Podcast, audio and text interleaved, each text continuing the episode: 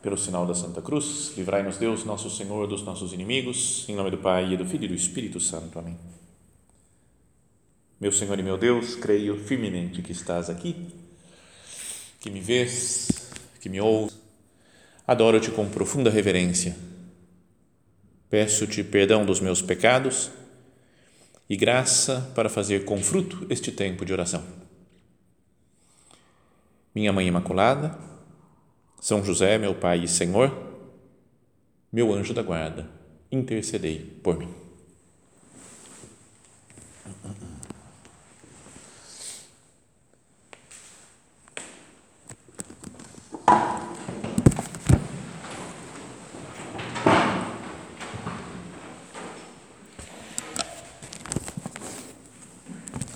Daqui, daqui um ano e, e um mês vamos começar a Jornada Mundial da Juventude, né, que vai acontecer em Lisboa, começa dia 1 de agosto do ano que vem. Então, por isso, como falta pouco tempo, vai um ano, a ideia é que a gente vá se preparando, né? vocês já sabem isso daí pela propaganda que fazem até das meditações, né? dos ciclos de meditações aí no, no Instagram, etc mas a ideia é que a gente medite algumas vezes aqui, algumas quintas-feiras, sobre o que é a Jornada Mundial da Juventude, a partir dos textos, né, das, das homilias que os papas fizeram na, ao longo desses dos últimos 40 anos, mais ou menos. Então, a história da Jornada Mundial da Juventude começou lá em 83, 84. Teve o, o que se chamou de Ano Santo da Redenção Jesus morreu mais ou menos, né, morreu e ressuscitou perto do ano 33, né, depois de Cristo. E, portanto, no, em 1983, fazia 1950 anos, né, mais ou menos, da morte e ressurreição de Nosso Senhor. Então, o Papa João Paulo II, na época, quis fazer um ano santo. E depois ele se empolgou com os jovens que estavam lá, que tinham ido para Roma, e resolveu fazer em 85 um ano internacional da juventude então foi um monte de jovens lá para Roma, porque era o ano da juventude. E daí ele gostou tanto do negócio, falou: vamos fazer um negócio contínuo assim. Vamos inventar uma coisa que vai chamar Jornada Mundial da Juventude. Que era a cada dois anos, depois aumentou um pouco o tempo, mais ou menos a cada três anos, mais ou menos, vai variando um pouco. Mas, e a ideia dessas Jornadas Mundiais da Juventude, que começou a primeira, foi em 1986, daí, né, oficialmente a ideia é que a gente conheça outros jovens de outras partes do mundo, de outros países, não é que a gente se anime né, com a, a vida da igreja, com o apostolado, com evangelizar, né? que, que, seja um encontro com o Papa, para estar diante do Papa, né, conhecer o Papa e tudo, mas a grande coisa mesmo é que cada um se encontre com Cristo. Isso falou o Papa João Paulo II na Jornada Mundial da Juventude do ano 2000. Estava uma multidão mas gigantesca, né? acho que foi a maior multidão que eu já tive na minha vida, foi naquela, eu estava morando em Roma na época, então fomos na, na missa do encerramento, sei lá, 3 milhões, 4 milhões de pessoas, estava muito cheio de gente. E o Papa falou para a multidão, para, para aqueles jovens todos, falou, o que, que vocês vieram procurar aqui em Roma? Aí falou: não, a pergunta não é essa, é a quem vocês vieram procurar? Porque tem que ser uma pessoa, Jesus Cristo. Senão, não adianta nada o que nós estamos fazendo aqui.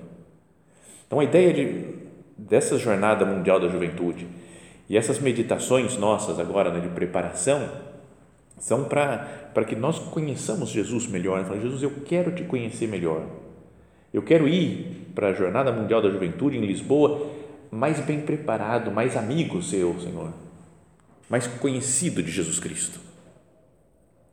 Bom, então voltando para a história, 1986, em Roma, teve essa, o primeiro encontro, é, no dia do domingo de Ramos, então o Papa celebrou uma missa, falou, estamos começando a Jornada Mundial da Juventude, explicou o que, que era tal, e depois foi feito no ano seguinte, se fez em Buenos Aires, depois fez Santiago de Compostela, na Espanha, em Denver, nos Estados Unidos, Paris, vários, vários países. Né?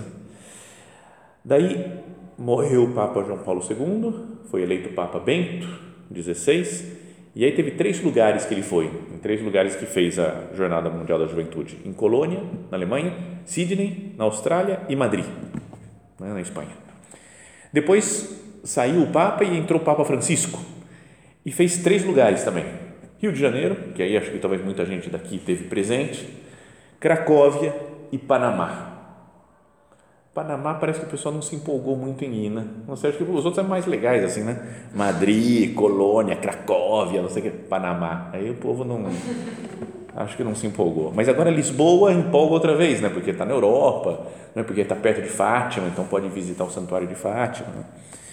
Bom, então, mas como a gente falava, a ideia é pegar cada uma dessas meditações e ir meditando no tema de cada uma das, das jornadas mundiais da juventude. Então, e a primeira, que foi de 86, o título dela, né, o tema para se meditar, era de uma da primeira carta de São Pedro. Né, tem lá no final do, da Bíblia duas cartas que São Pedro escreveu. Na primeira carta, ele fala que nós temos que estar sempre prontos para dar testemunho da esperança que há em nós. Então, essa é a ideia, né? Fala, por que, que, eu, que eu creio? Por que, que eu tenho esperança no céu? Qual que é a razão? Se alguém, imagina, vem um ateu e pergunta, por que, que, que você acredita? O que, que você acha que vai ser da sua vida e do seu futuro e depois da sua morte? O que, que vai acontecer? Então a gente sabe explicar e sabe o porquê das coisas. Então São Pedro, já há dois mil anos, escreveu isso daqui. A gente tem que estar sempre pronto para dar testemunho da esperança que tem em nós. Eu posso explicar o porquê que eu acredito nas coisas. E o Papa João Paulo II, então na época, ele fez uma homilia muito bonita, muito profunda, né, que você vai lendo e fica até emocionado de ver a profundidade, as ideias que o Papa tem. Santo, né, São João Paulo II.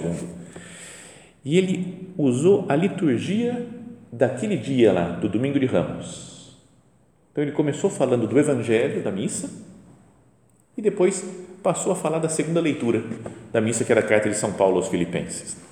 Então, vou fazer um resuminho só da homilia dele, né? e isso daí é a nossa meditação.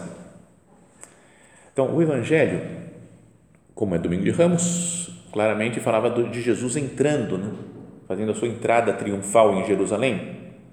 E o Evangelho de São Lucas, por exemplo, diz assim que Jesus tinha mandado eles pegarem, né, os discípulos desatarem um burrinho que estava lá perto, trazer para Jesus e levaram então para Jesus. E puseram os seus mantos sobre o jumentinho e ajudaram Jesus a montar. Imagina, né? Vamos procurar né, o nosso padre, né? São José Maria, falava para a gente imaginar as cenas do Evangelho como se a gente fosse um personagem a mais lá. Vamos imaginar que a gente está lá junto com os apóstolos, ajudando a montar o jumentinho, né? colocar os, né, as capinhas, uns mantos em cima dele, ajudando Jesus a subir. E enquanto Jesus passava, ele estava lá, começou numa cidadezinha lá que é Betânia ou Betfagé, pegou o burrinho e foi descendo uma montanha, né, o Monte das Oliveiras, e entrando pela porta de Jerusalém. Enquanto Jesus passava, o povo ia estendendo seus mantos no caminho.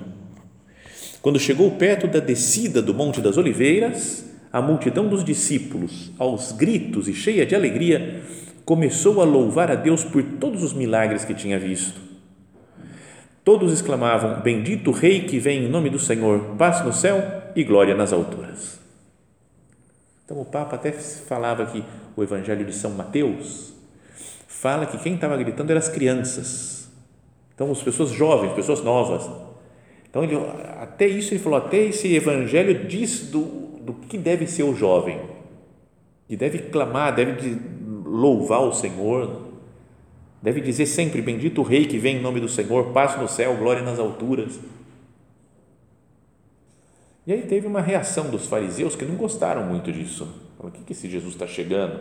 Mó moral aqui, o pessoal todo fazendo uma festa para a chegada dele. Então fala que do meio da multidão, alguns dos fariseus interpelaram Jesus, mestre, repreende os teus discípulos. Mas Jesus não deixa eles gritar assim, né? Fala, manda, manda o pessoal baixar a bola. Né? Jesus, porém, respondeu: Eu vos digo, se eles se calarem, as pedras gritarão. Como que falando, a natureza vai gritar, né? as pedras vão falar, vão dar hosana ao filho de Davi. Bendito que rei que vem em nome do Senhor. Então, isso é a entrada na Semana Santa. O Papa João Paulo II ia explicando, então, depois, que ele, é, que Jesus, então, vai entrar em Jerusalém, dá esse clima de festa, mas pouco tempo depois, já seduzida pelos, pelos chefes dos sacerdotes, a multidão começa a pedir a morte de Jesus. Ele é preso, é crucificado, morto e ressuscita depois no terceiro dia. É... Aí ele falou uma coisa legal, o Papa, eu fiquei impressionado, nunca tinha visto alguém falar isso daqui. Né? E ele falou em 86, podia saber, já faz tanto tempo, né? 40 anos quase, eu nunca tinha ouvido essa ideia. Que Jesus morreu, as mulheres foram lá para embalsamar o corpo de Jesus no domingo e ficavam pensando: quem vai retirar a pedra da entrada do sepulcro? E chegaram e a pedra estava retirada já. A pedra era como que um sinal já da ressurreição de Jesus. Não estava no lugar, porque Jesus tinha saído do sepulcro. O sepulcro estava vazio, então a pedra estava retirada. Então ele fala: olhar para a pedra é como se a pedra está falando para nós. Jesus está vivo. E ele volta nessa frase aqui: se eles se calarem, as pedras gritarão. Ele fala: a pedra que grita é a pedra do sepulcro.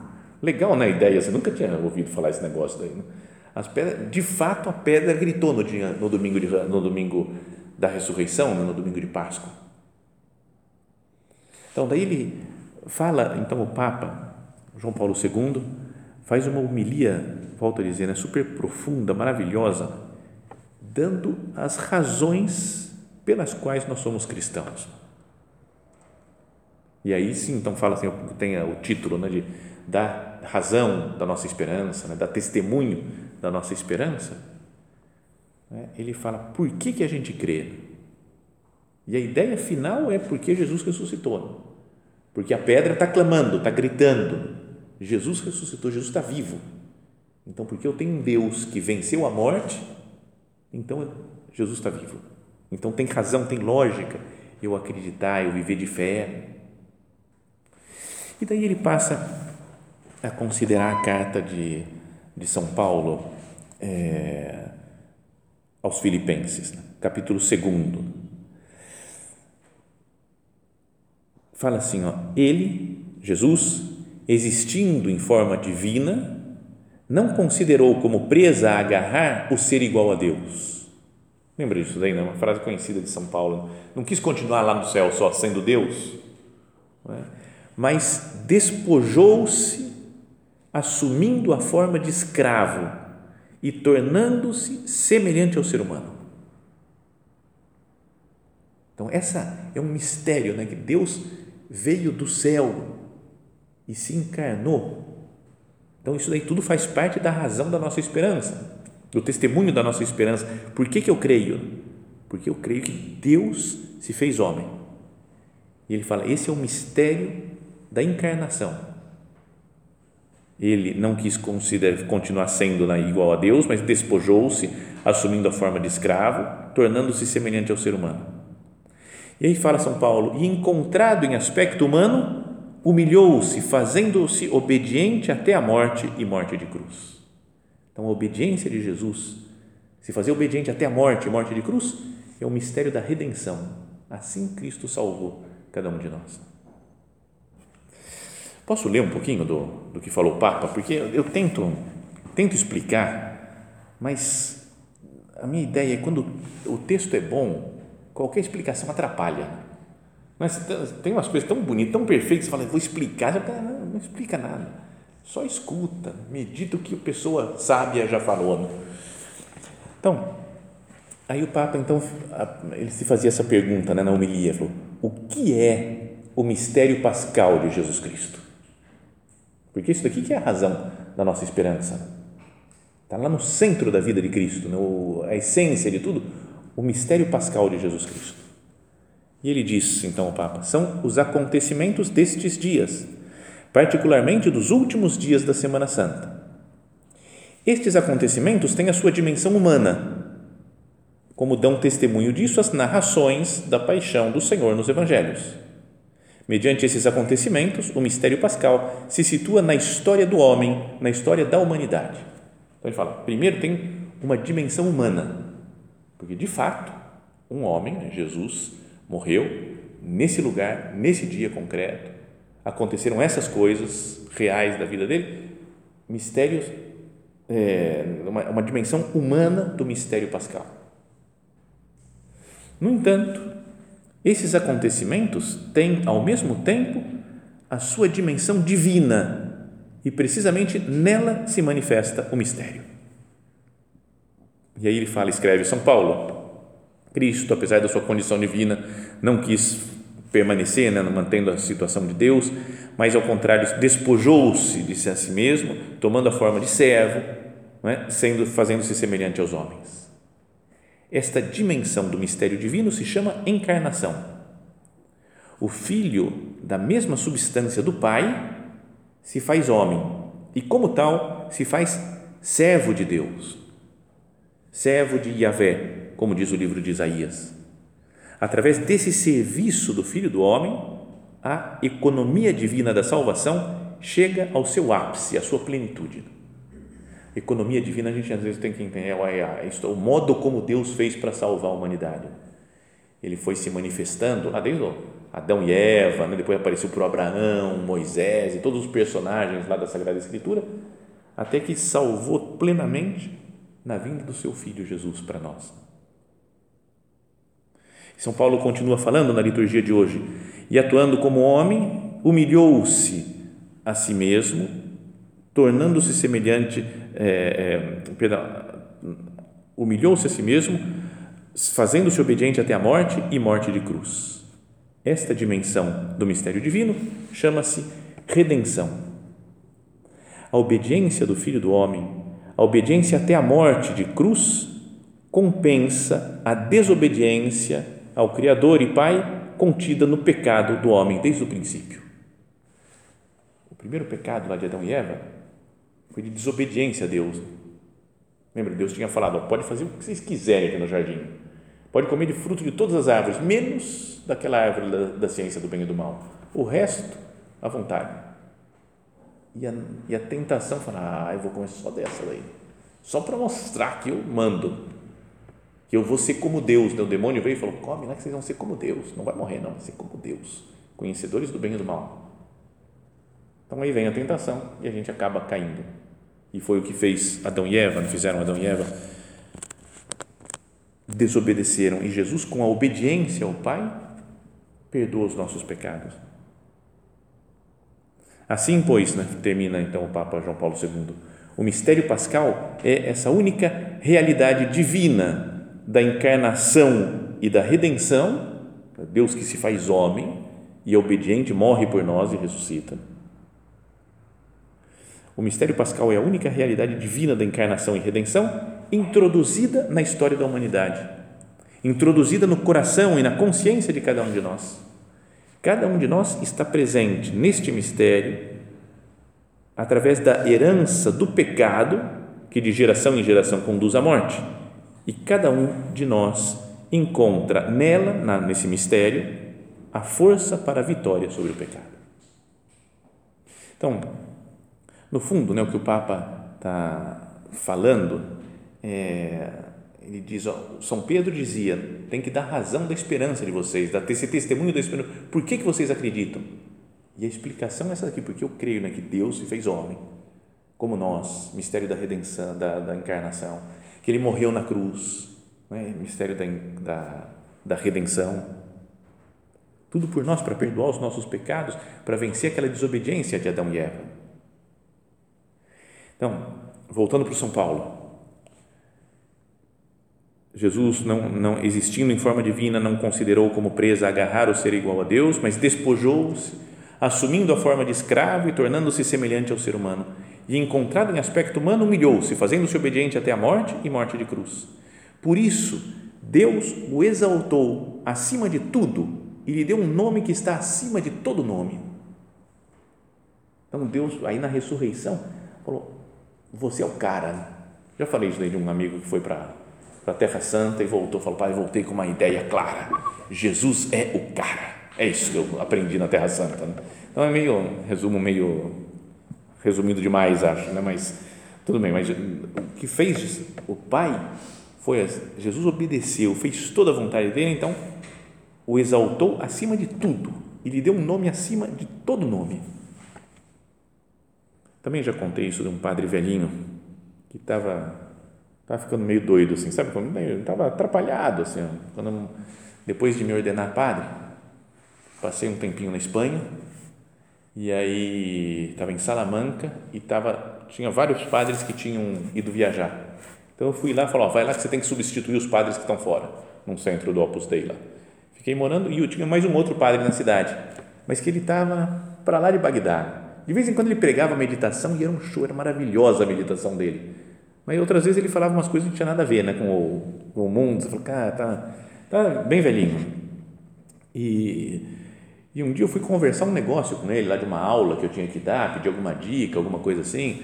E ele falou, ah, tem que sempre tocar a alma das pessoas, né, na, numa aula mesmo que você esteja dando, não é meditação, é aula tem que fazer as pessoas se aproximarem de Deus.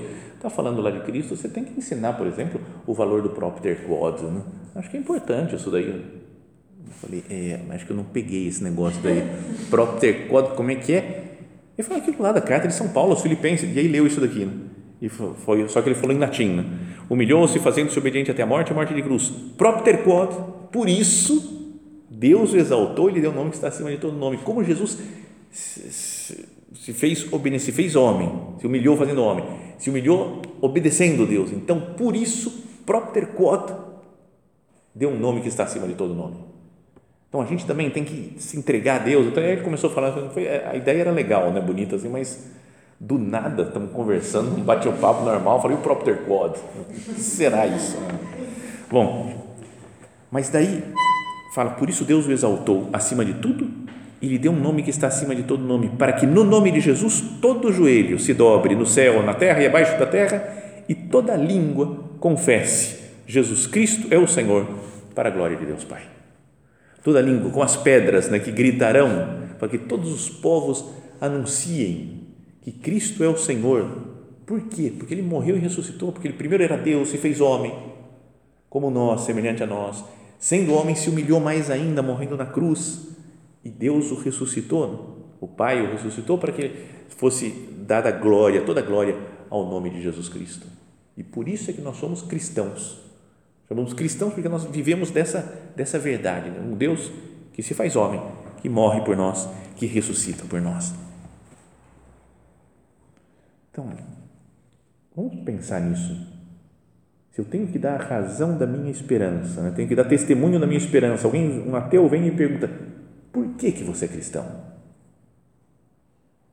Uma ideia fala, porque eu sou Cristo, né? eu estou, unido a Cristo, a essa, a essa verdade, a esse acontecimento da história de um Deus que se faz homem, morre e ressuscita por nós, e depois isso foi sendo transmitido né, para as pessoas, foi começado, lá no comecinho já chamaram lá o pessoal de cristãos, porque seguiam Cristo, porque eram de Cristo, não é que eles, ah, quem segue uma série de leis, quem segue, quem se comporta de uma determinada maneira, não é quem vive com Cristo. Esse é cristão e foram transmitindo para nós né? essa, essa fé, essa doutrina, falando da pessoa de Cristo.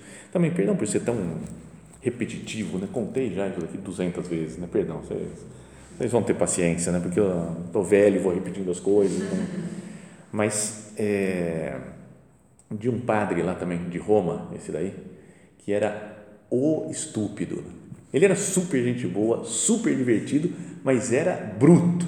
Era bruto, sabe? Bruto. Então, qualquer coisa que perguntava para ele, falava, e aí, vai fazer isso aqui? Não, minha avó que vai fazer. Isso daqui, o senhor falou isso daqui? Não falei nada, não, minha avó que falou. Então, era, era todo, todo mundo tomou um vó dele, assim, né? Já devia ter morrido fazia muito tempo. Mas daí foi ficando famosa na casa, né? Ele chamava Dom Javier o cara. Então a gente falava, bom, como a, dizia a avó do Dom Javier, porque não sei, ele, a avó dele aparecia em tudo. Né? E aí no, ia começar o ano 2001, né, ou seja, um novo milênio, né, tava, era 31 de dezembro à noite do ano 2000, a gente estava lá umas 100 pessoas numa sala, e ele levantou, pegou uma taça lá de champanhe, vou fazer um brinde, eu vou fazer um brinde. Ele tinha, ele era muito teatral, assim, ele arrastava a multidão toda, esse cara é muito figura. E aí ele pegou a taça de, de champanhe e falou: Vou fazer um brinde em duas partes. A primeira, a todos os que nos transmitiram a fé cristã, desde os apóstolos, os primeiros mártires, os confessores da fé, os padres da igreja, todos que foram trazendo até nós, até o dia de hoje, a fé. Eu me lembrei da minha avó, ele falou, então aí entrou a avó também, porque a minha avó me transmitiu a fé, então até no, no brinde final entrou a avó. Ele falou, e a segunda parte é para todos os cristãos do futuro que vão ser cristãos graças à nossa fidelidade de transmitir essa fé, transmitir esse Cristo que a gente recebeu. E ele fez o brinde, então todo uma emoção lá todo mundo. Então, mas não é, não é por qual que é, qual que, dá o testemunho da tua fé, fala, ó, a minha fé é essa daqui, ó. Deus que se fez homem, está aqui agora no sacrário, mas que morreu na cruz por mim, que ressuscitou por mim, minha, meus pecados são perdoados. E isso é uma história já de dois mil anos e que vamos continuar para frente transmitindo com o nosso apostolado, né? dando razão da nossa esperança, dando testemunho da nossa esperança. Então, que a Jornada Mundial da Juventude sirva para isso, né? para renovar essa nossa fé. Né? É um encontro com Cristo, com esse Cristo que é um Deus feito homem, que dá a vida por nós. Que Maria Santíssima nos acompanhe nessa nossa preparação para a Jornada Mundial da Juventude e ela que vai estar lá pertinho, né, em Fátima, que ela, Nossa Senhora de Fátima, nos, nos acompanhe, né, nos leve à salvação que está em Cristo Jesus.